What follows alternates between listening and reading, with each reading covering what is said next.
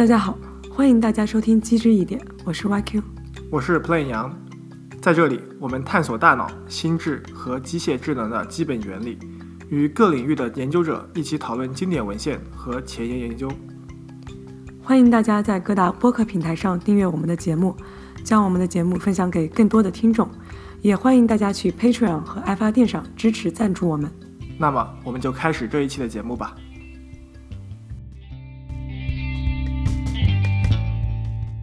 Okay, Google, can you sing a song? Wash, wash, wash your hands for 40 seconds, please. Soap will chase the germs away so you don't cough and sneeze. Lather up your hands about a half a minute more. Get in between each finger, you can never be too sure. Hey Siri，能唱首歌吗？如果你非要听的话，那我就来一段。哎，啦啦啦。 啦啦啦啦，哎哎哎哎，哎嗨嗨又嗨呀喂。Hey Alexa, can you sing a song? Technology, technology.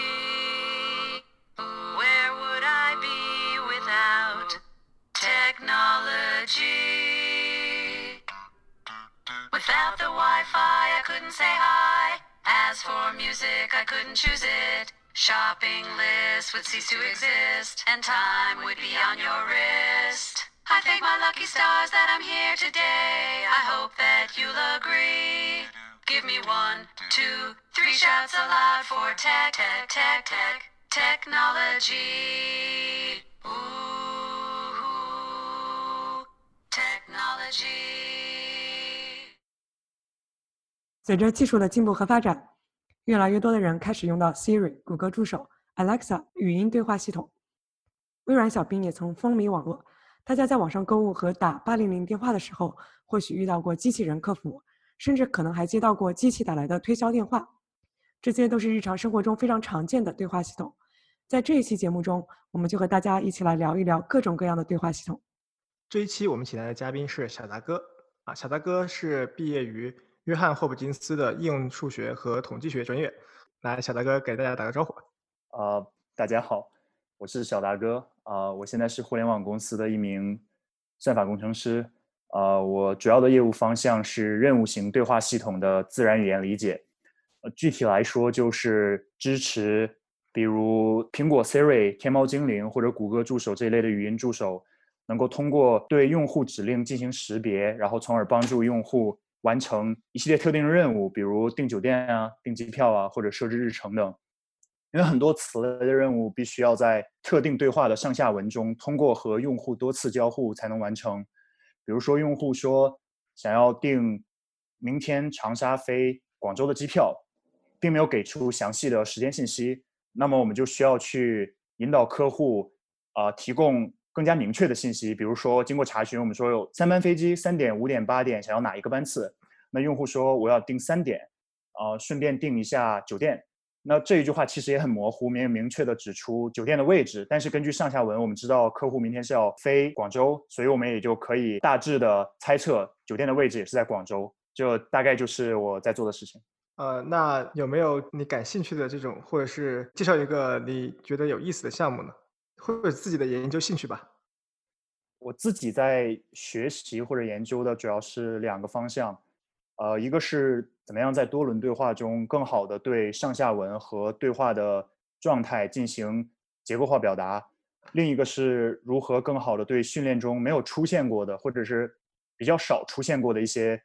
啊意图进行一些迁移学习，也就是零次学习或者是少次学习。那第一个方向就是如何更好的对对话进行表达，其实是学界和业界都在探索的一些问题。语音或者是文本来说，比起图像来说，它没有图像一样天然存在一些结构化。比如说，如果给你播一段视频，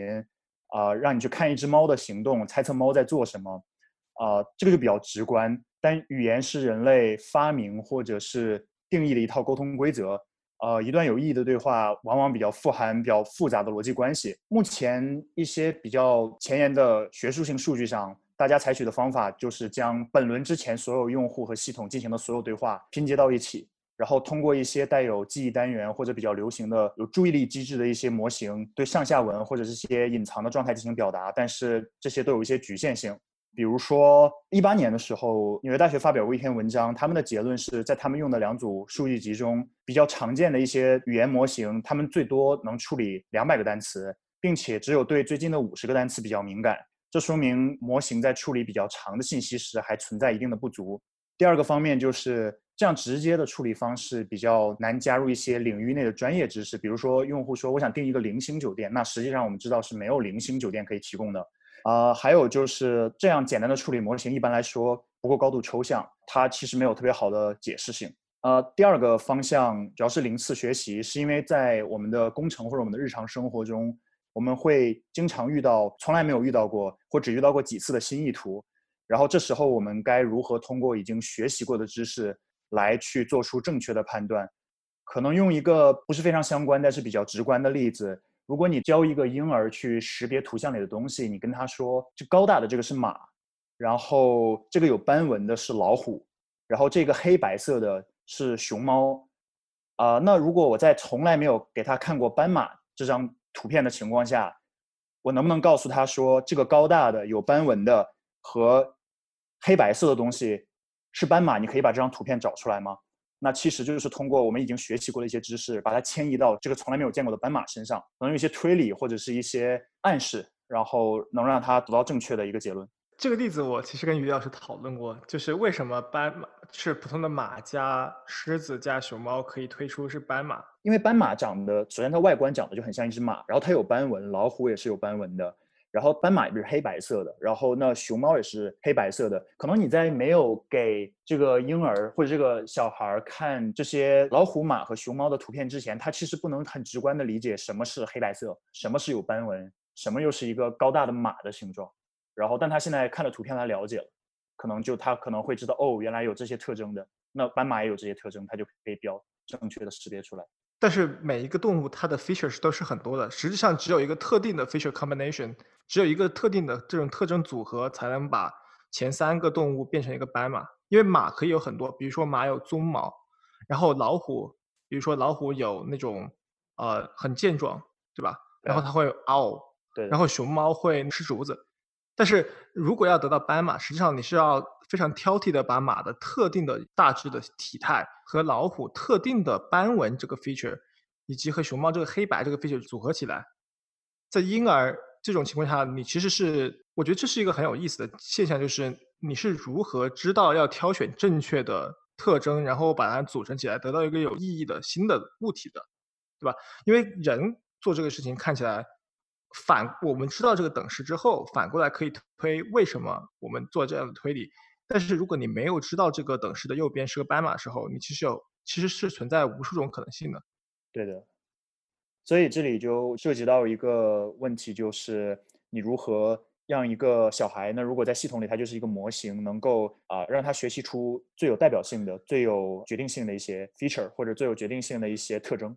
呃，在一开始的时候，于老师和小大哥。提到了有 Google Assistant，有 Siri，啊，但是这只是一个现在场市场上最兴盛的一些例子。但是我们现在回过头来，就是聊一聊什么叫做对话系统，有没有这样一个定义？就是以及为什么我们需要这样一个对话系统，或者是为什么一开始大家要试图创造一个 Siri，或者是创造一个 Google Assistant 这个东西？对话系统它其实不是一个单独的知识或是一个方法，我觉得它是集成了不同模块的一个人机交互系统。它每一个模块会分别完成一个或多个不同的任务。那它的目的其实顾名思义，就是希望通过流畅的对话来完成一些任务。然后现实生活中，其实我们可以接到的对话系统有很多，比较简单的有一些票务查询、语音客服。可能就复杂一点的，就是一些高度集成的语音助手，就像刚才提到的苹果的 Siri、谷歌的助手、千喵精灵、百度小度等。然后甚至比较理想状态中的，就是《钢铁侠》这个电影中的 Javas 这个语音助手，它几乎就是可以通，它肯定是可以通过图灵测试，并且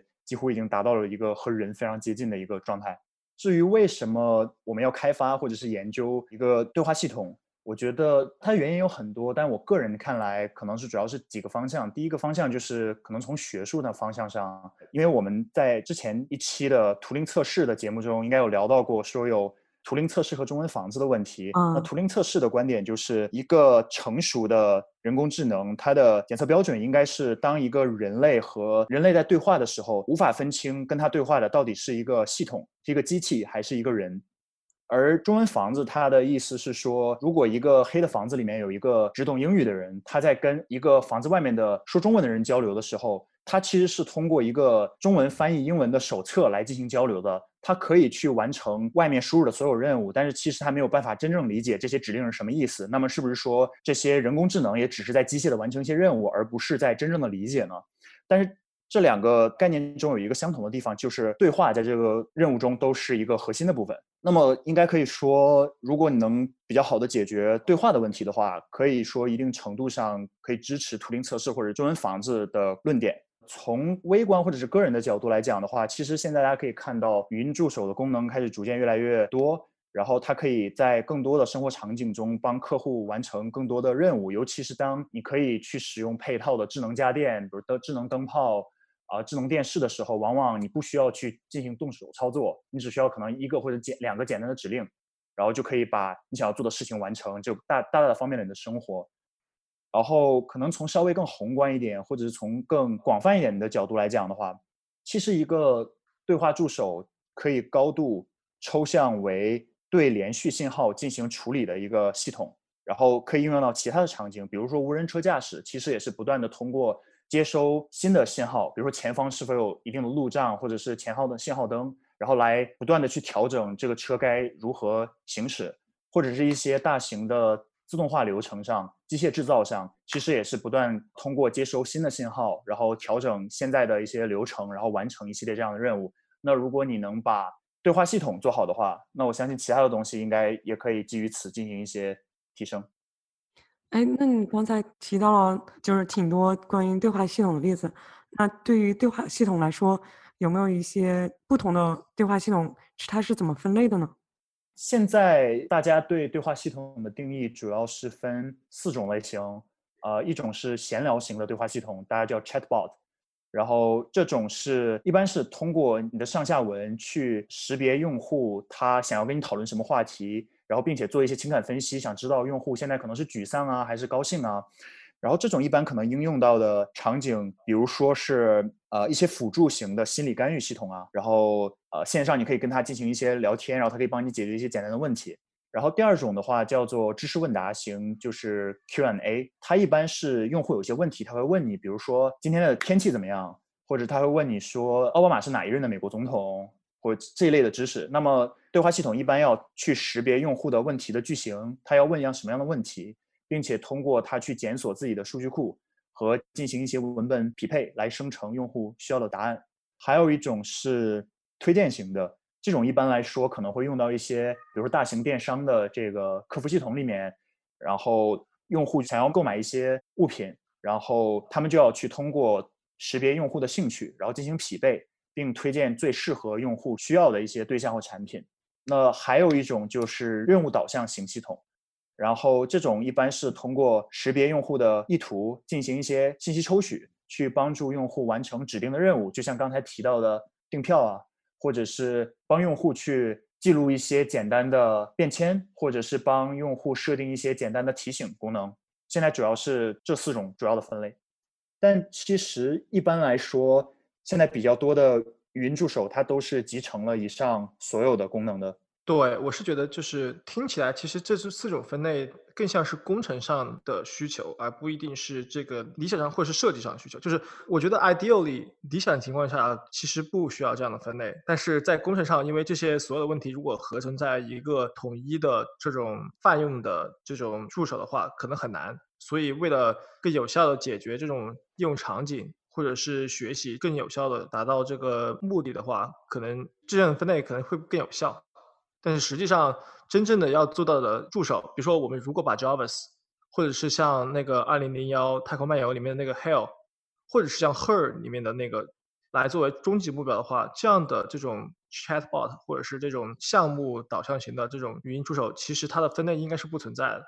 对吧？呃，对，这个是没错的。我觉得更多可能更多考虑上是技术上或者是学术上的考量，因为这四种或者这几种不同的对话系统，因为他们要实现的任务不同，所以他们往往使用的技术或者对他们的精确度，或者是对他们的能力的衡量方法也不一样。如果能把它们单独拆开，每一个单独设计的话，往往来说会效果会更好，会更明确一些。但我很认同的一个观点就是，到最后应该会。当技术足够成熟的时候，应该会有一个单独的系统，它可以做所有的事情，因为它很简单。说简单很简单，它其实就是吸收一个信号，并且提供一个反馈，就是一进一出这样的一个问题。其实如果技术成熟的话，是不需要分这么多类型的。就是你去想，就是理想情况下，你你肯定不是想在任何一个具体的任务上做一个模型，或者是做一个助手。你肯定想就是说，你有一个助手。然后用户想跟他闲聊的时候，就跟他闲聊。然后，但是他同样有带货的功能。然后你想问个问题的时候，他就可可以跟你就是大概知道你其实想买货，然后他要帮你导入到一个电商里面去。然后他就是这这更像是这种 personal assistant 嘛，就是你的私人助手的这种终极的理想嘛。只是说现在，呃，因为这种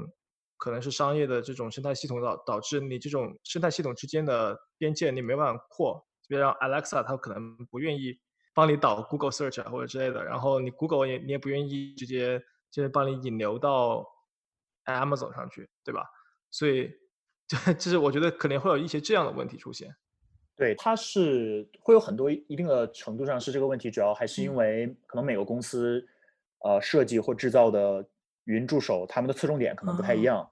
但一般来说，在他们在每个公司能力可及的范围内，他们都会把。这个语音助手设计的可能会更加多样化，或者是功能就是尽可能的复杂化。然后它基本上来说都是以上提到的所有任务，基本上都是一个语音助手一个系统全部都可以做的。只是这个系统在做的时候，它会调用不同的模型或者是不同的模块来分别完成这些任务。对，你是不需要四个单独的助手，所以就相当于在语音助手第一层有一个，就是大概是一个检索，就是或者是模型选择的一个层面，就是一个抽象层。然后它根据你的这种交互，然后大概确定接下来这个发展，这个对话发展是具体需要走向哪个具体的领域，然后它再继续在这个上面调新的模型。这个就跟每个公司设计的方法有关了。但是可能一般学术来说的话，有人去尝试做一个这样的系统的话，他们都会去先设计一个部件来判断它是否要做以下的任务，哪一种任务，然后通过不同的任务去调用不同的模型。那总的来说，就是其实还是。现在来说，就是比较倾向于做一个通用的这样的一个功能的对话系统。对，就希望这个功能越多样越好，然后能做的事情越多越好。那其实听起来还是非常智能的，就是呃，可能作为一个机器，并且基于现在的科技发展的程度来说的话，它应该还是智能的，因为毕竟是集成了业界技术的一个大成，然后就是基本上已经代表了业界科学探索能力和工程能力的一个标杆。但是。相比起我们理想中真正的语音助手的话，它还是有非常非常长的一条路需要走的。但现在这种语音助手，它是自己的独成系统，还是它会接后面的就是其他的这种子系统，就是工程系统？比如说，有一种可能性是语音助手就是语音助手自己，对吧？它把所有的前从前面接收语音到后面产出语音都是一个自己的系统，所有的内容都自己共享。而另外一种可能就是你只是搭，就是前面这种把。语音转换成一个，比如说意图吧，然后另外一个就是把反馈转换成自然语言，然后中间你可以用其他的这种结构，或者是其他的一些知识引擎，比如说知识引擎啊，然后知识图谱啊，呃这种东西来接，因为这样的话看上去就是这个助手会融入到整个系统，整个就是公司系统的大的框架里面，而不是一个单独的一个玩具，类似这种。呃，是的，因为它是要实现特定的目的的。比如说，你想让它实现搜索能力，那后台必须会接一个能搜索引擎啊。然后啊，比如比如说，大多数的在做问答型的机器人的论文里面，他们都会有自己一套检索库或者是数据库。然后他们是在他们认为正确的识别了用户的问题的情况下，他们会去通过这个问题去在数据库里进行检索，并且进行一些信息匹配，然后来反馈的。它其实啊，里面也涉及到如何抽取信息。检索信息的一个功能。嗯嗯，哎，那我们现在可以聊一聊，就是关于对话系统的历史和发展。就是最早的对话系统是什么样的，以及它是用什么方式来实现的？呃，如果最早的话，对话系统实际上它的研究最早还是源自于上世纪五十年代图灵提出的图灵测试。人和一个机器对话，它其实是图灵测试的一个标准。然后在一九六六年的时候，麻省理工发表了一篇论文，并且基于这个论文设计了他认为是第一个真正意义上的对话系统，叫 Eliza。然后它是用来模拟非指导式心理治疗的。我理解意思就是说，其实还是用户在做一些主导。比如说，用户说我最近感觉很悲伤，那 Eliza 就会说，那那你觉得我该怎么样能帮助你呢？它其实是一个辅助型的，并且需要用户来引导的一个心理治疗的工具。呃，它的设计是基于大量的人工规则，它的知识范围很有限，大量的背后的设计其实。是需要人类的知识，引入人类的知识，并且提前写好的。比如说，会说，当你遇到了这样结构的一句话，你可能会需要进行这样的回答。但是在六年后的时候，斯坦福大学就制作出了一个非常类似的系统，也是用于心理治疗上的。然后它叫 Perry，但它反过来，它不是作为一个辅助，而是它去模拟一个妄想型精神分裂患者。所以大家一直就觉得很有趣的就是，如果把这两个助手放在一起的话，他们会产生一个什么样的对话？在之后，在七十年代的时候，莱斯大学的一个学生叫 Michael Molden，他是第一次试图将一定简单的推理加入到对话系统里的。他希望能够通过这样的做法去让助手联想出一些新的信息，但是这些做法仍然是基于大量的规则的，那就会产生一些比较有趣的错误。其中一个比较著名的例子就是，如果用户说我很喜欢我的朋友，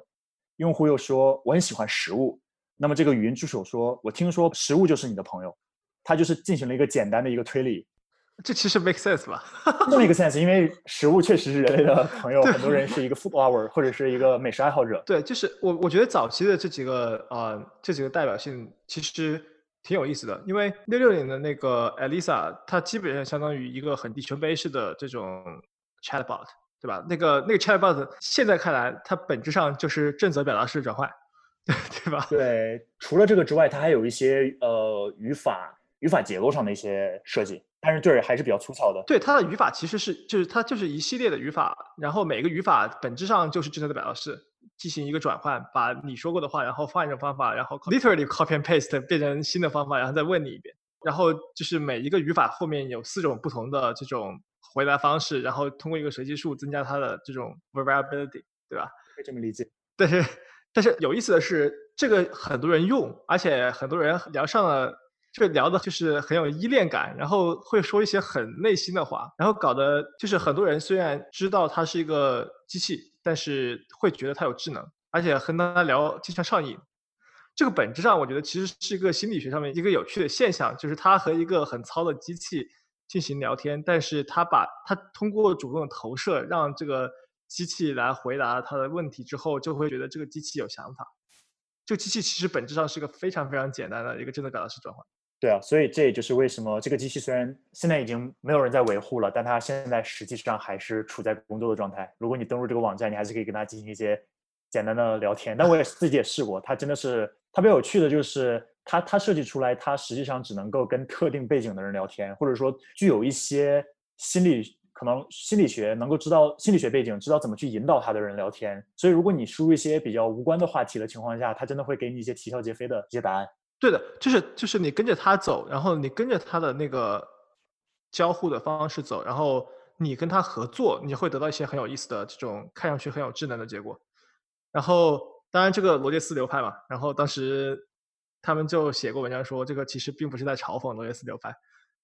哦，我也看到了。对，那那我们就来说一说近代一点的吧，好像从七十年代后到最近 Alexa 这一波兴起之间，没有什么可圈可点的这种。大家都熟悉的助手，它其实还是有各种各样的研究的，尤其是在八十年代、九十年代的时候，它其实是美国美国开始举办了一个比赛，其实就是来衡量这个人人工智能助手到底是有多么的好。然后其中有一个选手就是叫啊理查德华莱士，他就是曾经夺过三次冠，然后他开发了一个系统，二零零九年左右的时候开发了一个系统叫 Alice，然后它跟之前的规则又不太一样的，就是它是使用了一种模式匹配的方式。那么就是可以进行多元化的聊天，然后而且就可以允许用户去基于他的模块来定义自己的聊天机器人，算是一种突破。然后之后就是这两年发展的会比较迅猛，主要还是因为统计学习方法的一些进展啊，然后还有就是人工智能深度学习、大数据运算这个算力的不断的完善，所以才能让语音助手得以复杂化。那么这两年大家其实就可以看到，英文的、中文的语音助手会越来越多，然后可以完成的任务也越来越多。大家应该可以看到，在一些综艺节目里面，经常有一些冠名商。他们冠名的，然后会有一些硬植入，然后就会 Q 到这些语音助手。就你觉得现在就是这一段时间的语音助手的发展，到底是因为什么样的原因？你觉得是算力的增加，还是数据的增加？当然，他们肯定是相关的嘛。你觉得到底是模型上面有根本的变化，还是说主要其实是工程上面数据更多了，算力更好了？我我认为是三方面吧。第一方面当然就是。数据量更大，我们能采集的数据量更大，然后算力更强，那么在单位时间内可以处理的信息就越来越多。因为这种语音助手一般都是实时的，你不能说你说一句话之后等半分钟之后才告诉你，好的没问题。那么肯定是越快越好，这当然是跟算力和信息有关。然后第二点主要是因为，呃这几年深度学习或人工智能的发展，提供了一些比较可靠的模型，可以更好的对一些语言结构的信息进行处理。所以大家可以用更多样化的模型，这也是另一个原因。我第三点可能更多是从我自己觉得是可能是从商业角度来考虑的，就是说，往往很多公司他们会着重的去做语音助手，可能原因主要是因为，呃，很大程度上你的人工智能助手做的多好，就代表了你作为一个科技公司，你的技术含量有多高。那么它其实是一个品牌效应的一个很好的一个提升方式。你如果你做出一个非常完善的语音系统，然后可以比其他所有人都做得好的话，大家可能会更加信赖你，然后大家会对你这个公司更加熟悉，然后大家在考虑其他产品的时候，可能也会去考虑你公司的产品。当然，这只是我个人的一个想法。是我们在前面还录了一段，用不同的语音助手教他们唱首歌，然后 Siri 是最笨的。我们之前用也是发现，就是嗯，不管是我们让就是让语音助手来帮我们定时，还是怎么样，Alexa 或者说 Google。都是比 Siri 要好用的。嗯，可能每家做的技术是，啊说，我觉得 Siri 这几年没有很没有很长足的发展吧，在 Alexa 和 Google Assistant 的这这两方面，它的投入的精力可能会更多一点，它的发展更大一点。因为我我觉得作为一个 Assistant，就是 Siri 当然是这种 Virtual Assistant 的语音语音的这种。一个开端，当然它刚出来的时候，大家都觉得很惊艳，对吧？对的。呃，但是我觉得之真正算一个比较成功的产品，应该是 Alexa。嗯，就是它包括它的这种基本功能，以及它跟 Amazon 的这种购买的功能，以及很快所有的智能家电都是优先登入 Alexa，比比如说 BOSS 啊，然后还有一些灯具啊什么之类的。对的。所以就是 Alexa 这个。这个产品会使得更多的人会觉得它真的是一个可以用的、好的、有具有一定的 general purpose 的这种一种语音助手，它就跟 Siri 完全不一样。对，我觉得可能也跟公司的布局考量有关吧。可能对于谷歌来说，Siri 更多的是它承载于苹果手机上的一个辅助功能，然后而且两者是非常交融在一起的，并不是一个单独的模块。然后那么。它做的更好一点的话，也只是说会让你这个手机的会显得更加更加完善一些。而可能对于亚马逊来说的话，也许他们是想把整个系统做成一个平台，然后他们的可拓展性很高，然后在这个平台上，他们可以承托一些其他的场景或者是业务，从而进行其他业务的探索和发展。我觉得可能这样子来说的话，大家会更有动力的在上面投入更多的研发的成本或者是呃时间。然后也会取得更好的进步，这只是我个人的一些想法。作为用户，其实我一直有这样一个疑问，就是譬如说我在用 Alexa 的时候，不管是 Alexa 还是说谷歌助手，还是说 Siri，你都是要就是叫它来 trigger 嘛。然后，但是在有的时候，像 Alexa，就是你并没有其实并没有在叫它，但是也会触发了它，就是它可能把别的东西听成了自己的那个名字。其实我这个时候就有个疑问，就是会觉得，难道说就是我我在一直在说话的时候，他就一直在处理这个语音流吗？还是说，呃，这个属于是呃语音识别的一个范畴。然后一般来说的话，这种语音助手，他们想要做的就是避免你每一句话他们都处理，然后这样的可能涉及到很多用户隐私的信息啊。然后也也会进行很多无谓的计算嘛。他们其实很多采用了一种热启动的方式，就是当只有他们，他们可能会有一个小的部件，只针对这一项简单的任务，就是探测你是不是叫它的名字 Alexa。然后来进行一个处理，这是第一步。如果他们探测出你是叫他的名字的时候，他们才会对你接下来说的信息进行更进一步的去处理。但如果他们探测出，比如说你只是在说一些其他的话的时候，他们到这里就为止了，可能不会对你所使用的信息更进行更进一步的理解，或者甚至不会把它记录下来，不会把它进行一些理解。然后这是我个人的一个想法，是这样。我问过一个 Alexa 的工程师，然后他们说，就是就像你说的，这热启动是离线的硬件的一个部分，就是它只在热启动听到 Alexa 之后，它才会跟后台云端连上。就在之前，它的那个所有信息是不会跟云端连上的。然后它这个你就相当于有一个流信息，流信息进来之后，它只处理中间的这个是否存在这个 hard word，就是对 Alexa 而言就是 Alexa，然后对 Siri 而言就是就是 Hey Siri，然后其他的东西它会监听，但这个监听不是就是一九八四那种意义上的监听，它，只是说它就是有一个流信息进来，它它在等这个一个 pattern，这个 pattern 等它这个 pattern 出来之后。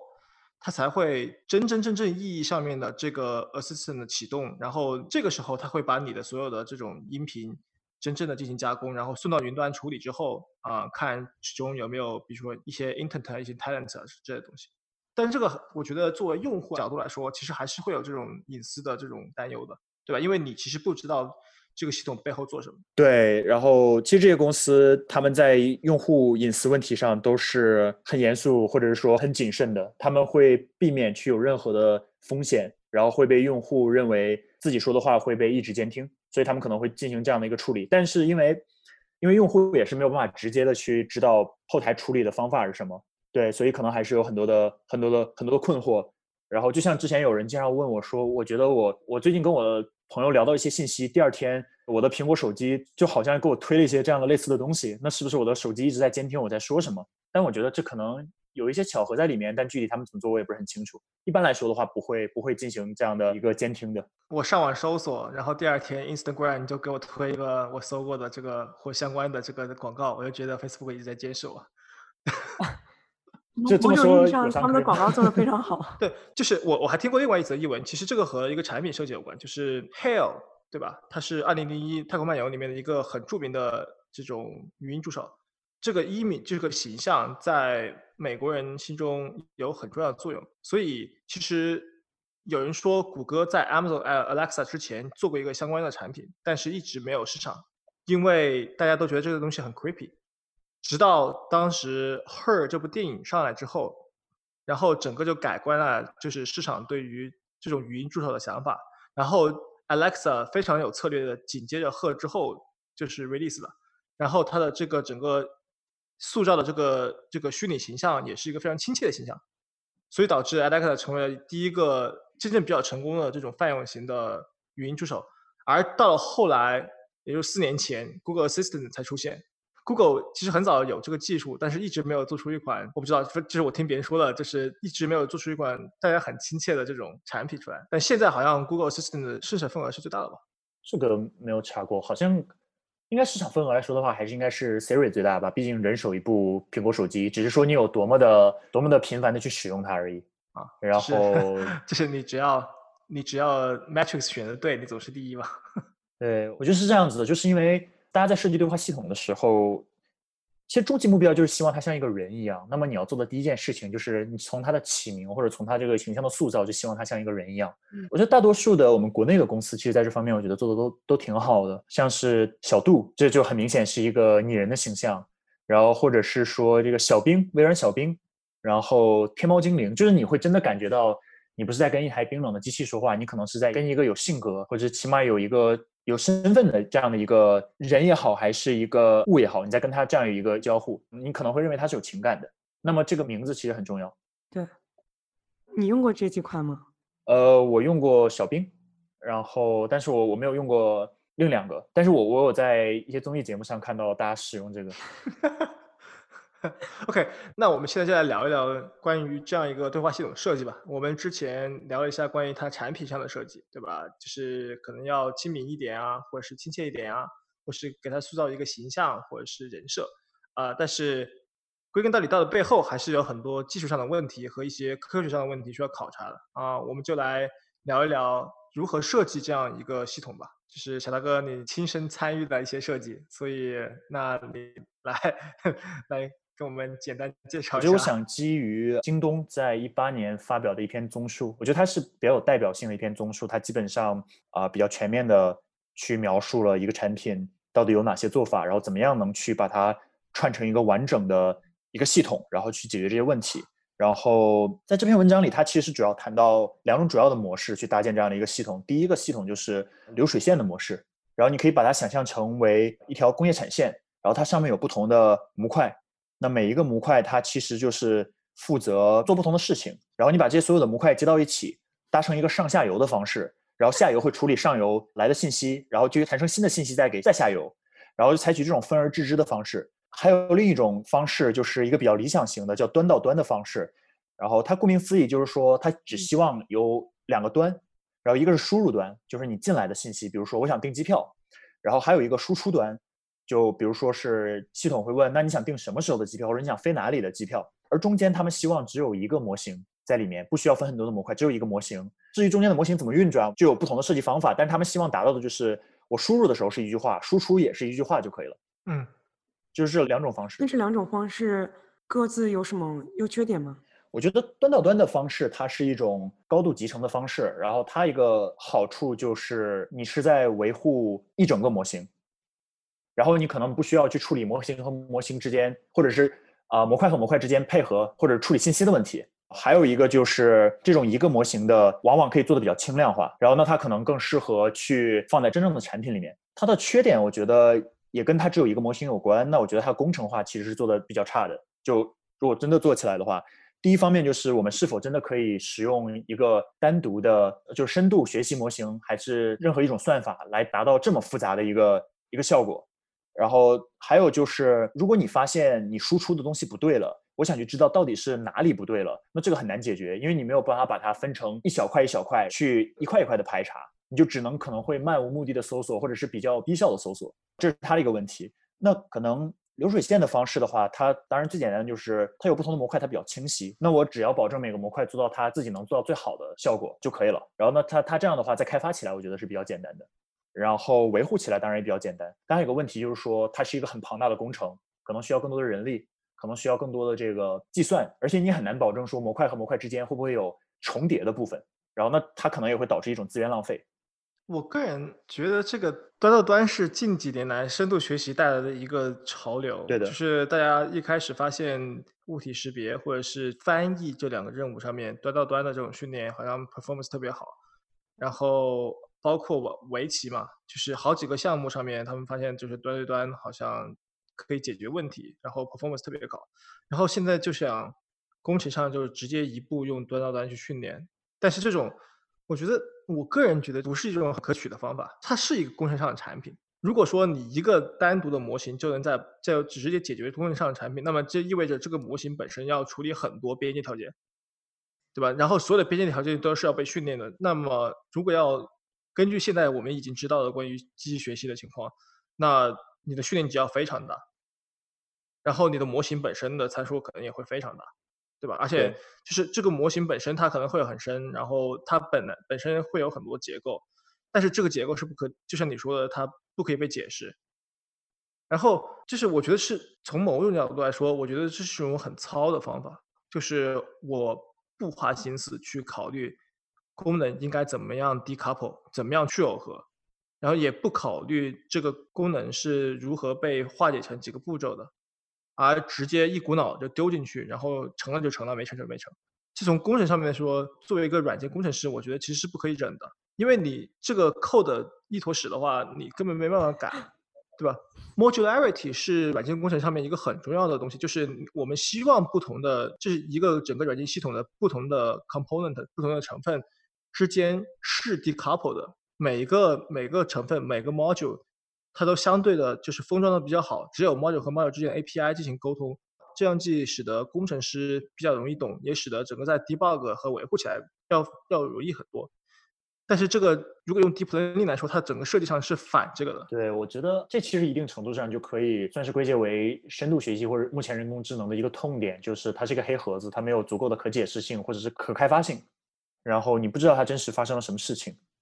然后，所以我觉得这可能也是业界和学界的一个一个一个差距吧。但但它还是有一个一定的好处的，就是一个模型，像你说，它的参数可能会较少，然后它可能会更就更加更加快速、更加轻量化。但当然，这个东西。我觉得也是随着技术的进步，可能也会这这这个缺点可能也会一点点的变好。就可能举个简单的例子，就是在图像进行处理的时候，我们经常说现在一些比如卷积神经网络可能算是现在处理图像深度学习的一个标准，大家都会用到这个网络。但是大家一直不知道到底发生了什么事，大家没有办法去理解说我识别出这个图像里面是一只猫的话，到底是怎么样识别出来的？那它就是一个黑盒子。但这两年其实很多人是很多研究者是在做关于。模型可解释性的问题的，比如说上海交通大学有一个教授，他就是研究的方向就是这个模型中是否在不同的部分对这张图片进行了不同的理解。然后他的理论就是说，呃，举个简单的例子，就是说，如果他识别出来这是一张猫的话，他可能会在比较浅的层里面去识别出来，哦，这些像素构成了一些曲线或直线。那在下一个更加高度抽象的层里面，他会识别出来这些曲线可能构成了一只眼睛，这些曲线构成了一张嘴。然后在下一层里面，他说：“哦，这可能是，这可能这些器官全部组织起来的话，这是一只猫。然后，所以我们认为它是一只猫。但这其实，它虽说它是端到端，但它其实，我认为它其实一个复杂的模型里面，它是也是分不同的模块的。然后，这个就是人类视觉模型三十年前就知道了。就当然，当然现在有一个，就是前几年确实有一个潮流，就是把。” AlexNet 之类的训练完了之后，然后把一层，就是现在确实有个潮流，就是把深度网络，然后训练完之后，把每一层 filter 拉出来，然后看他们所表征的这种，或是对被激活的这种属性，然后去对比人类的或是猴子的这种视觉皮层，然后看是不是。然后人类的话，其实或是猴子的话，我们很早就知道，初级视皮层就是对方向，然后紧接着慢慢的对曲线，然后对这种简单模型。然后对不同的这种形状客体进行反应，一层一层上去的，这个程度来说，OK 啊，它是有结构的，对吧？对，就是我你做你做这种深度学习的网络，你也可以把它这个结构搞出来，然后你会发现这个结构每一层的这个所响应的这种特征可能和人类的相似，但是这个本质上我觉得它不构成我所想要的解释，就是我可以，比如说我可以告诉你第五层和第六层它们的结构是怎么样子的。但是我看着第五层和看着第六层的神经元，我不能告诉你第五层的神经元是怎么被组合到第六层的神经元的。就我可以知道第六层，OK，对猫已经有感觉；第五层对，比如说对手、对耳朵，对吧？我也知道第五层和第六层存在一些权重的这种变化，但是我其实还是没有办法解释这个，比如说猫和，比比如说脚和手要摆成什么样子，你才认为是猫；摆成另外一个样子，你才认为是狗。这个是神经科学，其实现在也有一个大的问题，就是没有办法解决这个问题。我们只能说跳过这个之间的这个组合算法上面的解释。我可以告诉你，某一层对某个特定的这种特征有反应，啊，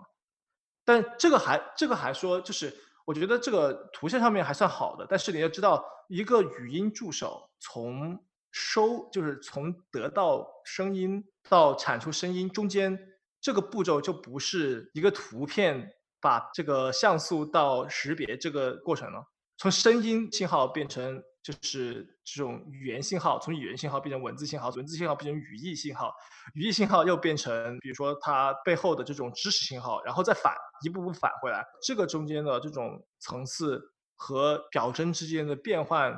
我觉得远远大过一个图像进行识别，是因为它会更加复杂一些。但其实我一直在想一个问题，就是我们从工程学或者从学术的角度讲，是我们希望解释这一切。但可能一个语音助手，它或者人工智能，它最后真实的目的是无限去逼近逼逼近一个人。那么在交流中，我们在对话沟通中，人类作为人类，我们真正又理解了我们为什么去听懂了这句话吗？或者是我们为什么去识别出了特定的意图，或者是抓取了特定的信息呢？那如果我们人类没有做到的话，那是不是这样个语音助手，它其实也不需要这么复杂，只要能做到正确的事就可以了？我觉得这可能也是端到端的一个想法。对我，我觉得我非常同意你说这个，就是你可以认为人，就是现在一个问题是人类是怎么样把听到语义到输出语义的？呃，但是很可惜，我觉得现在没有完全的一个，就是人类的研究和神经科学的研究是没有一个端对端的研究的。就是人类，比如说神经科学上的研究，我们有，比如说我们知道有一块脑区是对语音的理解是相关的，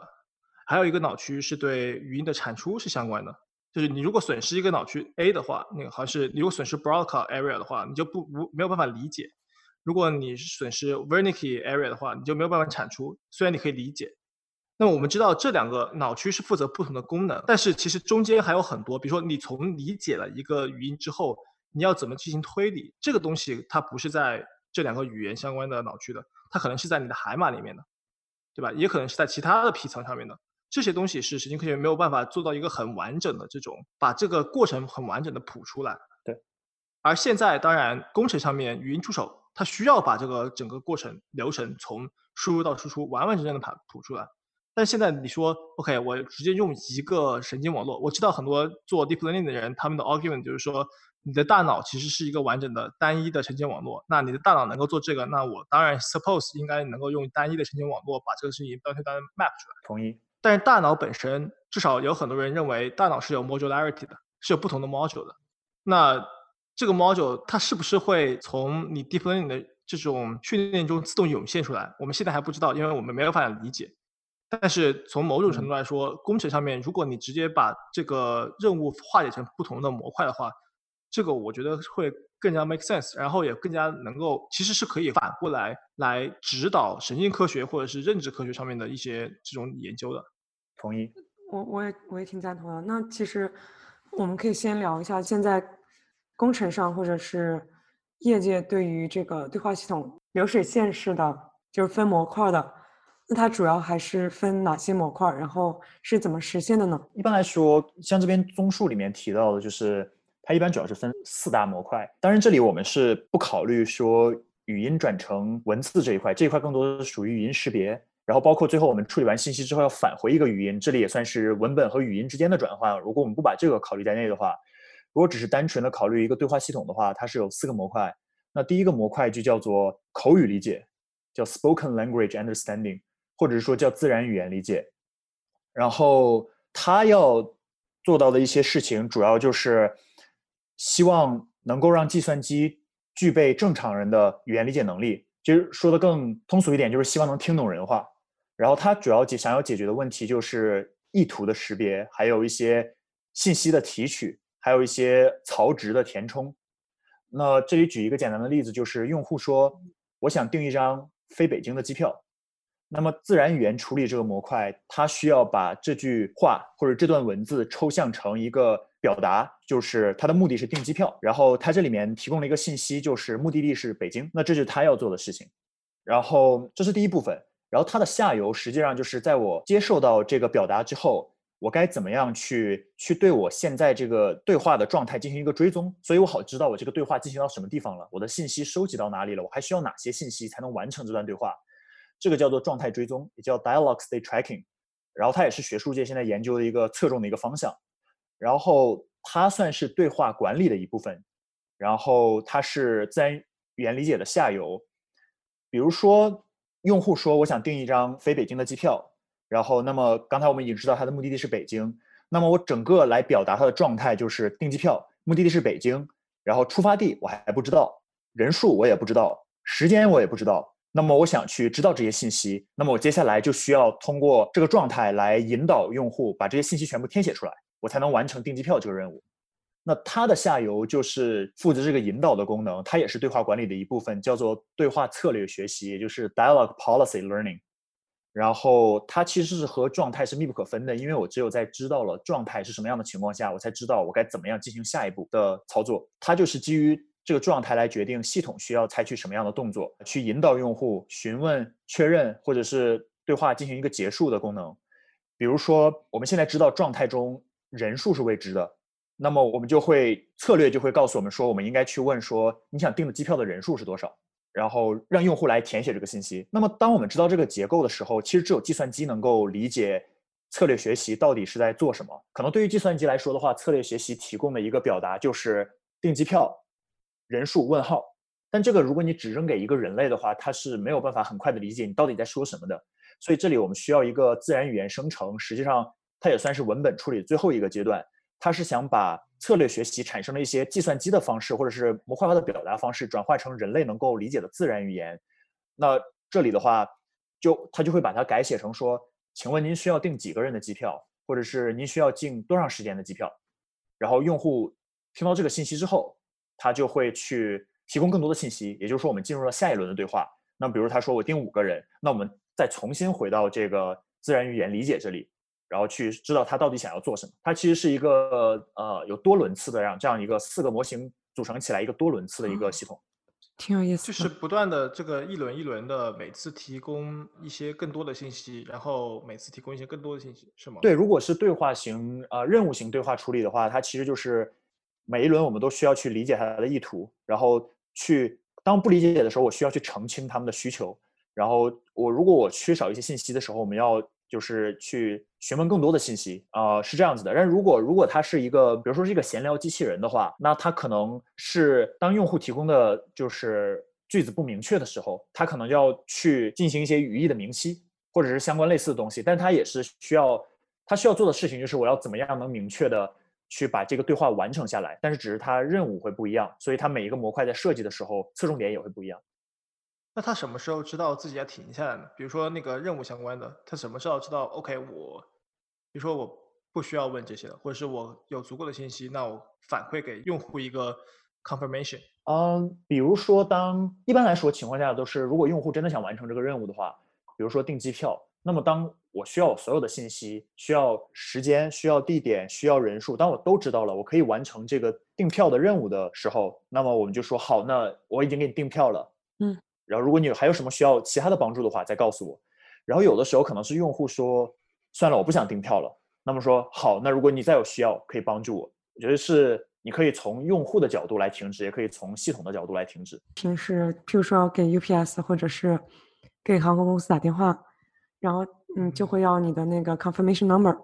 然后他有的时候就会可能听不清或者是听不懂，然后他就会跟你确认你说的是这个吗？可能他会确确认一到两次之后的时候，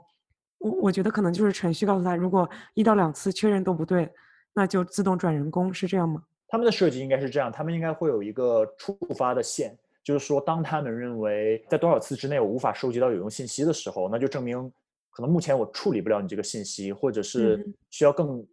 需要人工的方式才能处理到你这个信息，然后他们可能就会在这里对，也在这里进行停止。但是当然可能还会也有一些。可能大家会使用的一些语音助手，他们不理解，他们就不停的问，不停的问，不停的问，这也是有可能的。这可能跟每一个产品在设计的时候，它设计那条出发线是有关的。啊，那现在这种情况，我们已经看到 Alexa 和 Google Assistant 还有 Siri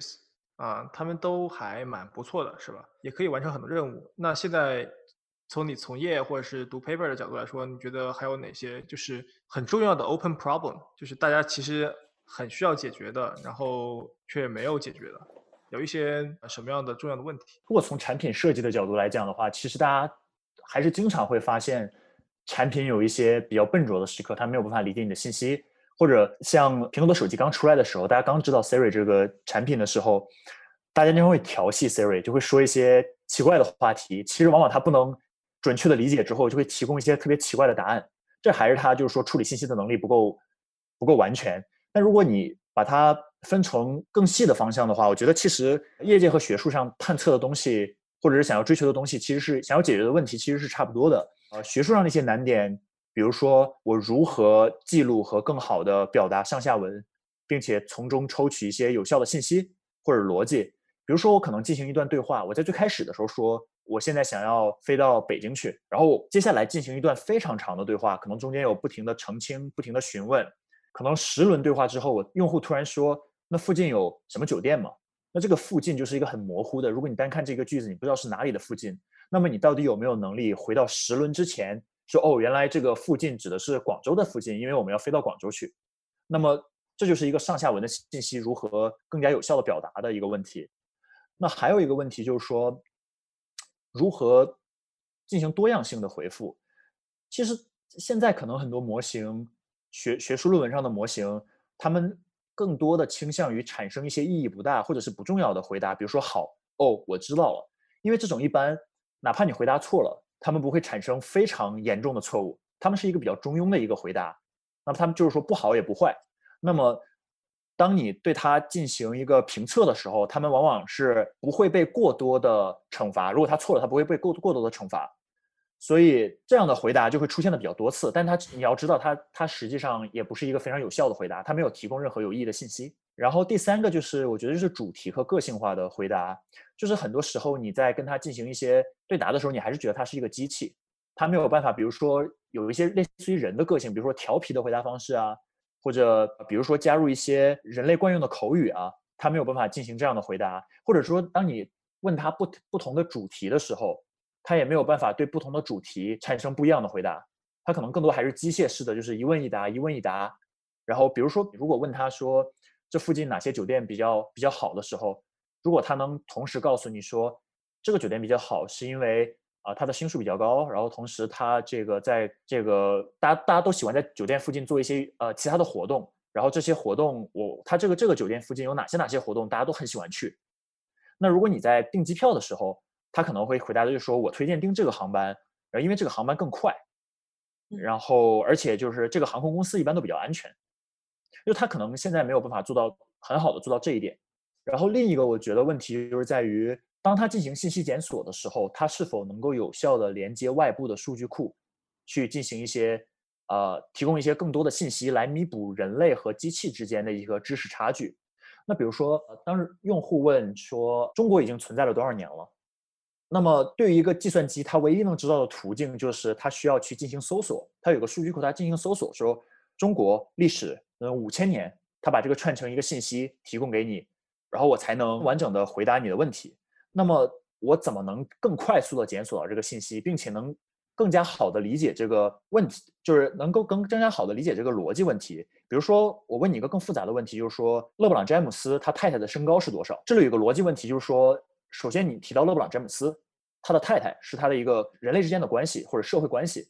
然后身高呢是一个属性，它其实中间是有一个非常。相对来说比较复杂的一个流程图在这里的，那我能不能很好的理解这个流程图？那我怎么能知道他问的不是勒布朗詹姆斯本身的身高，而是他太太的身高？然后最后一个问题，我觉得可能是在于现在的大多数现在的语音助手，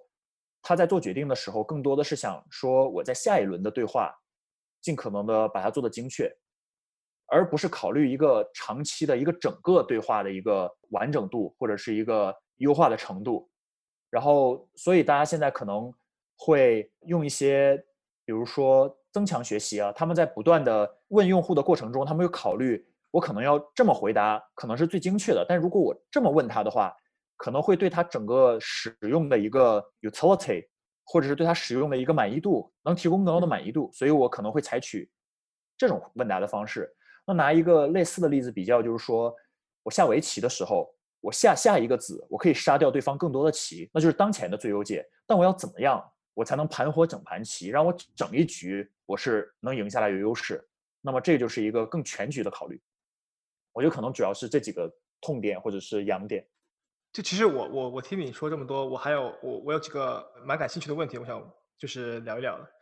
首先你说在 personalization 的时候，你说到就是现在的语音助手它没有提供给你答案之外的解释，就是他可能会给你一个答案，但是他没有说那我选这个酒店是因为。不啦不啦不啦，我选那个飞机是因为它最快。这个一点我觉得很有意思，就是好像人类交流的时候，他们会在说话之后来解释为什么我要说这句话，就是好像是一种思考或是把思考语言化的过程。但现在的机器学习或者是这种任务回答，它更多的是为了精确的回答这个任务，对吧？比如说给你最快的飞机，或者是给你最好的酒店。但是在这个过程中，他们来解释自己这样一个思维方式，并不一定和它的 utility function 相关。就是你可以甚至可以认为它是一个多余的信息。就是你完，就是从一个优化的角度，就是从一个节省资源的角度来说，我只需要把这个问题解决就可以了，我不需要提供更多的信息，对吧？这个看上去就是一个 redundant information，它使得这个 machine。更加像人，但是并不代表这个 machine 更 efficient。对，我觉得一定程度上是因为对，这可能很多我我是帮助你来完成任务或者做决策，我可能不用告诉你我到底是为什么才做了这样的决定。然后另一个原因，我觉得也还是要回溯到说，现在用的大多数的比如说深度模型中，它其实没有很好的可解释性。我很难告诉用户说，我之所以这样回答你，是因为我使用的模型的注意力机制里认为这里的权重更大，这里的权重更少，或者说我这一块我模型中的这一个点学到了什么东西，这个你很难解释出来。但其实很有意思的就是说，很多产品最近开始在做类似的事情了。比如说 Amazon 的 Alexa 前一段时间就推送了一个新的属性，然后它就是告诉你说，你问了一个问题，他解答了你这个问题的时候，你可以问他 Alexa，你为什么这么回答我？然后他就会尽他的最大能力去解释他为什么做了这个决定。但我其实试了一下这个 feature，他很多情况下，他比如说我说 Alexa，现在天气怎么样？然后他就会说，哦，今天天气晴朗。我就说 Alexa，你为什么这么回答我？他说，因为你刚才问了。就是它还是一种比较 粗暴、间接、高度抽象、一些比较粗犷的回答方式。然后，至于至于能做的多好的话，我觉得我的理想中可能是类似这样的：就比如说，你问他说，Alexa，或者是语某语音助手，我想订一个酒店，然后我希望它干净整洁。然后他说好，那有 A、B、C、D 这些属性。然后我就问他，那你为什么提供这些给我？然后他就告诉我说，因为我我你说要干净。然后干净的角度就是有它这个地毯干净、床铺干净，然后很多很多属性。然后那我我是怎么判断的？是因为它的这个星数高，一般来说星数高就会比较干净。然后它这个用户评价，A、B、C、D 用户都说了它干净，就可能，当然我说的会比较复杂一些，或者是比较冗杂一些，但它我希望它能寻求到一种。比较好的方式告诉你他决做决策到底是 A、B、C 哪些因素，能说的更加清晰一些。第一个例子，你问 Alexa 说今天天气怎么样，然后说你问他你为什么这么回答，就是他的回答是因为说他没有理解你问的第二个问题的意图，还是说他就是确实是不知道？我我觉得是他产品设计的一个问题，就是他交互就没有做到这么详细。他我觉得我觉得他的处理方式肯定是说听到了我说天气。并且判断了这是一个问句，嗯，然后并且他去查询了一下天气，就是天气晴朗。可能他最精确的表达方式应该是说，因为你刚才提了一个问句，你问了我天气，然后我去查了天气是晴朗的，所以我这么回答你。那但可能这个产品没有涉及到这样，或者他认为你不需要知道这么多信息，所以他就说哦，因为你刚才问了呀。这从一定的角度讲也是也是也是对的，因为我刚才就是问了天气。这个这个回答我觉得已经。有长足的进步了吧？虽然你会觉得这个这个怎么这么冲，但是它确实提供了一些多的信息，对吧？对，然后这可能也是我这个问题比较简单，因为我也尝试过问他一些其他的问题，然后就比如说我说可以帮我订一个飞机怎么样？然后我问他我说你为什么这么说？他说因为你刚才让我订一个飞机机票。就 OK，所以他其实我觉得可能这因为这是。可能这也是他新开发的一个属性，也是需要更多的时间去把它变得更好。有点像脾气暴躁的人类客服，就简洁明了的告诉你到底是为了什么。对，不过我觉得这个其实是我我我感受我我的感受上来说，确实是一个蛮不错的 feature，就是因为相当于说我对这个决策有了更多的信息嘛。比如说我订一个酒店，我为什么选这个酒店啊？那他能，如果他通过对于这种评论的 data mining，然后呢告诉我这个酒店是因为很多人说这个酒店视野很好，然后有另外的很多人说这个酒店交通很方便，然后这种东西其实是我一开始可能没有想到的，但是他这种回答可以启发我，我觉得这其实是如果能够做出来，确实是一个很好的 feature。对，这也就是为什么大家希望机器更加像人类，因为人类往往在进行对话的时候会提供更多的类似的一些辅助信息。但我觉得可能这里最大的问题还是在于，目前的方式主要可能基于一些准确度啊，然后或者是基于呃任务完成的一个完成度啊，它是比较容易去测量的。那对了就是对了，错了就是错了。如果我时间你说三点，我给你定成两点，它就是错的。但是你用户的一个体验。比如说我我多满意这个语音系统，或者我认为这个语音系统是多么像人，然后这个其实是一个比较难以衡量、比较抽象的概念。同时，你想收集类似的数据的话，我相信应该比较难，对吧？因为一方面就是每一个人的衡量标准也不一样，可能我认为它已经很好了，可能你认为不好，那大家的一个统一的一个标准是什么样？第二个就是说，你通过一个什么样的渠道去收集，你没有办法，你应该没有办法在每一次用户使用你的产品的时候，你都要去问人家一下，你觉得我们做的好吗？这样应该也会比较烦吧。所以我觉得可能这是没有办法做的。对，但是我我觉得这个还是一种比较工程上面的考虑，怎么去 evaluation 的方法，对吧？就是你从工程角度来说，考虑这个系统你怎么样评价它？那你就要把它评价成一些衡量标准。那现在语音里面喜欢用什么 Blue 啊、Huge 啊这种评价标准，然后或者说 benchmark 的一些指标吧。但是我觉得这些指标其实是量化指标，而且是对模型准确性的量化指标，并不是对人类语言和人类沟通的这样一个模型的量化指标。我其实觉得这里还是有很多工作是语言学家和这种心理学家是可以做的，就是如何模型，就是如何构建一个人类交流的这样一个理论和模型，然后使得在这个理论之后找出一些这种参量，对吧？找出这种衡量标准。因为就是我们之前读了一下，我们就是同时也读了一下那个 Stanford 他们这本教材，就是 Speech and Language Processing。我我觉得他们其中提到的很多问题，其实是比如说哲学家和心理学家他们对于人类的这种沟通来进行了一些划分。比如说他们发现人类的交流是 take turns，对吧？是一就你一句我一句，你一句我一句，就下一回叫这个轮你这一轮了，对吧？然后他们发现人类的这种沟通习惯中有一些这种习惯，比如说 confirm 就是确认你的，或者是把你的就是提供一些 grounding 是吧？这种就是这些是策略，可能是一些质化上质性的策略，但是它对于描述整个人类的或者是一个更加自然的人类语言的行为过程中，其实是有帮助的。如果这些东西，其实我觉得是能够，你可以说它是一种某种程度上的用户体体验的研究，它或许是能够帮助这种。CS 界对于机器学习这种训练的过程中，找到新的参考标准，找到新的这种 object function 是有是有效果。当然，当然，我我现在觉得就是我去看那个就是 deep learning 他们的 benchmark，都觉得这种非常冷，非常冰冷，就是冷冰冰的，就是板凳的这种 benchmark，然后没有什么，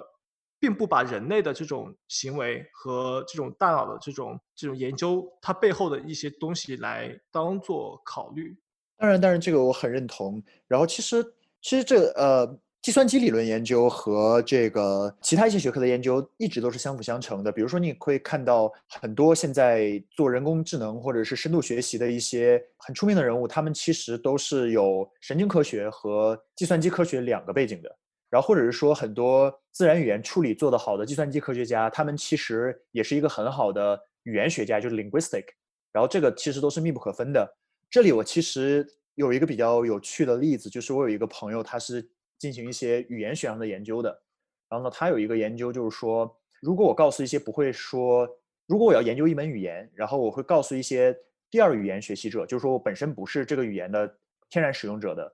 然后我告诉他们 A 和 B 都怎样，A 和 B 怎样，然后他们会不会能够分辨出这里面有一定的区别？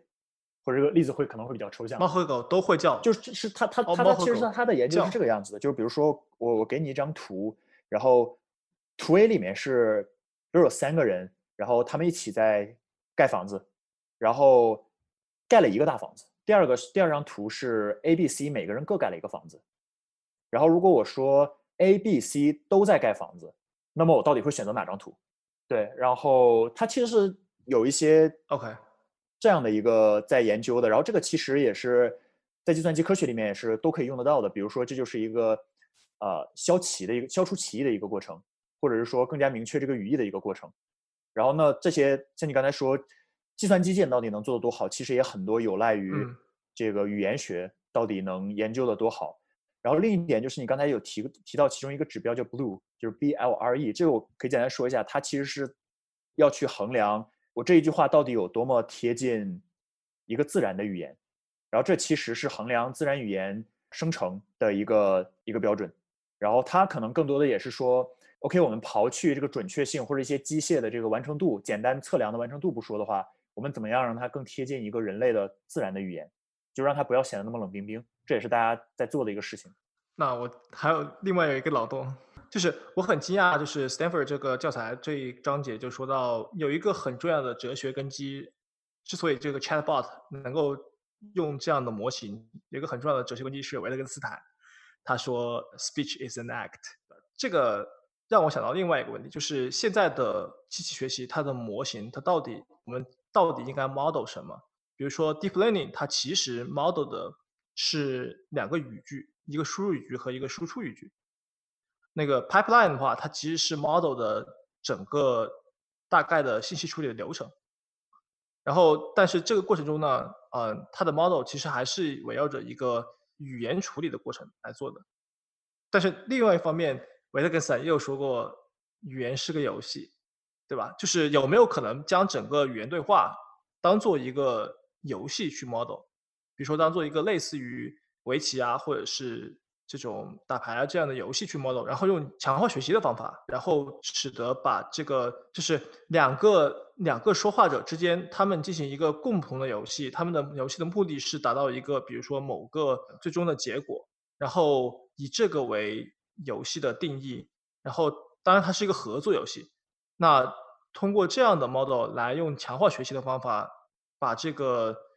怎么说呢？就是把这个语言交互的过程模模型，就是 model 出来，而不是用现在的这种 encoder decoder 的方法来模拟的话，会不会有就是不一样的这种结果吧？当然这是纯民科的想法。没有这个，这个就是刚才我提到，就是学术上难点中的第五点，就是说怎么样能够通过更长远的、长期的奖励来指导这个交互对话，然后也提到了说增强学习，这我觉得还是这个是这个是一个非常正确的一个方向，因为往往在做一个决定的时候，我们也人和机器都一样，它是追求一个长远的一个一个全有要需要有一个全局观，然后我们当然希望避免的就是我们永远只能短视的看到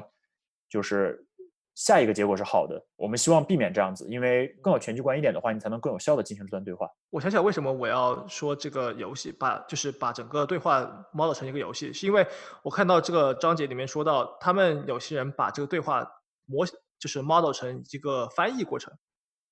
就是用翻译的思路，就是输入和就是你的问句和回回答当做是两个语言之间的翻译，然后通过这种把整个这个对话的过过程。用翻译的这样一个过程来模拟，然后他们用就是之前做语言翻译之间的这种技术，然后来应用到这个对话过程上。但是他们发现结果并不是那么好，就是那那这样的话，你可以想象用另外一个方法来来模的来 model 这个过程的话，可能会有不一样的结果吧。我只是这样猜想。对你刚你刚才提到的就是端到端的方式。它其实就是采取了一个机器翻译的，就是 machine translation 机器翻译的方式，就是用一个 encoder 一个 decoder，然后其中可能加入了就是叫编码器解码器，然后其中加入了一些注意力机制，然后来完成这样一件事情。那就是一个输入一个输出，相当于是把你的问题直接翻译成答案这样的一个做法。而当然这个东西，而且不考虑中间。而且不考虑中间的思维过程，直接强行翻译。对，不考虑中间的思维过程，因为机器也很难考虑中间的思维过程嘛。但当然，大家还在追求的一个方法就是我怎么样能像我可能刚才提到的，怎么样能够像下围棋一样。我我希望在回答你的时候，我希望你最后的使用度是最高的。就像我下围棋的时候，我我需我需要知道我怎么样才能赢到最后最多的眼数，我怎么样才能打败对方。但是有现在很多一些学术论文，他们就是自己定义了一些标准。就是就可能有人定义的标准就是说，我怎么样能在最少的轮数的情况下帮你把这个任务完成？说比如说我在帮你订订酒店、订机票的时候，我需要收集到这些信息，但是我怎么我怎么有有什么可能就是我尽量能用三轮就不用四轮？然后这就是一个比较全局的一个评测标准。还有一些可能是他们收集的一些数据，特地的去问了受访人或者是这个被实验者。你到底有多满意这段对话？你认为它有多流畅？然后可能把这个作为一个全局的衡量标准，它就可以避免，就是说我只说看下一次的正确与否。其实我还是很不明白，就是当你们说，嗯，长期奖励的交互式对话，就是对人或者是对动物来说，我我觉得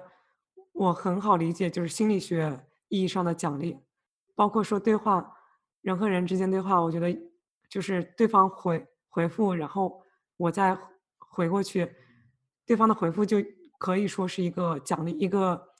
一个正向的刺激，说我可以继续交流下去。但是对于机器或者是对于 neural networks 来说，它的奖励是什么？我给你拿围棋举一个简单的例子啊，就是说我在现在我们这两个人正在下围棋，然后对方棋手下了这个子，然后我现在可以下的子，比如说还有八种选择方式。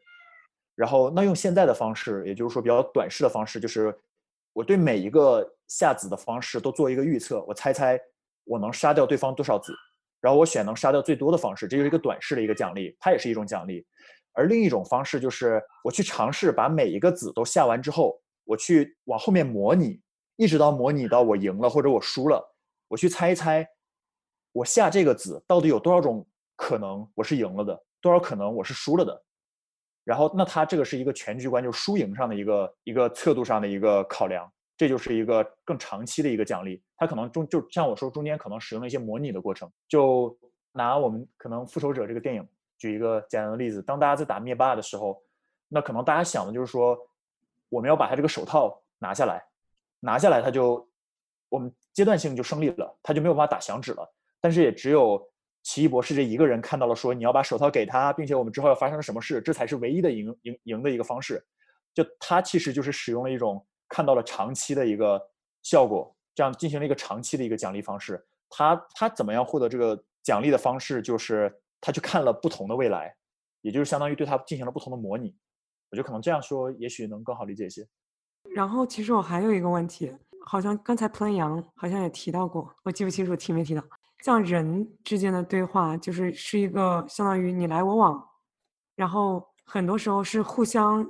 就是都有 initiation 的，但是好像机器来说，它就譬如说就是那种闲聊似的，它是不会，如果不是有任务要完成，它是可能不会接着问你一个问题或抛出一个新的话题。对，就有一种你跟别人聊天，别人对你爱理不理的，就是他他不会主动接这个话题，然后你就会觉得这个体验非常非常差。我觉得这可能就是还是跟你像说，这其实还是跟产品设计有关。比如说，比如说像最早提到的 Alexa 第一代的系统，因为它的技术可能技术限制，它没有办法去主导一段对话。然后，但其实很多很多现在一些比较先进的，可能一些闲聊机器人 Chatbot，他们可以做到，就是说在相关的情况下去跳出你现在这个对话的限制，去进行一些新的对话的引导或者主导。就举个举个简单的例子，就是说。比如说，你跟聊天机器人说我很喜欢听音乐，然后聊天机器人说啊我也喜欢听音乐，然后我我最喜欢听的人是 Lady Gaga，你了解 Lady Gaga 这个人吗？然后用户说不了解，然后交互系统说啊他其实是谁谁谁谁，他做了什么什么事，然后这其实就是一种我觉得就算是一种启发式的对话，但这个至于他能做的多好啊，还是跟他最后想要达到的目的有关。那如果这个机器人设计的目的就是尽可能的去吸引用户的兴趣，让他能进行更长的对话的话，这个当然是可以做到的。但如果这个机器人设计的初衷就是说我想要回答你所有的问题，那么它当然会去避免问一些额外的问题，因为这个对它本身要做的事情没有过多的好处。OK，那谢谢小大哥今天跟我们一起分享关于对话系统和聊天机器人这些知识，非常感谢。谢谢两位主持人，也希望大家。可以对相关的内容产生更多的兴趣，然后当然也欢迎大家继续收听我们的节目。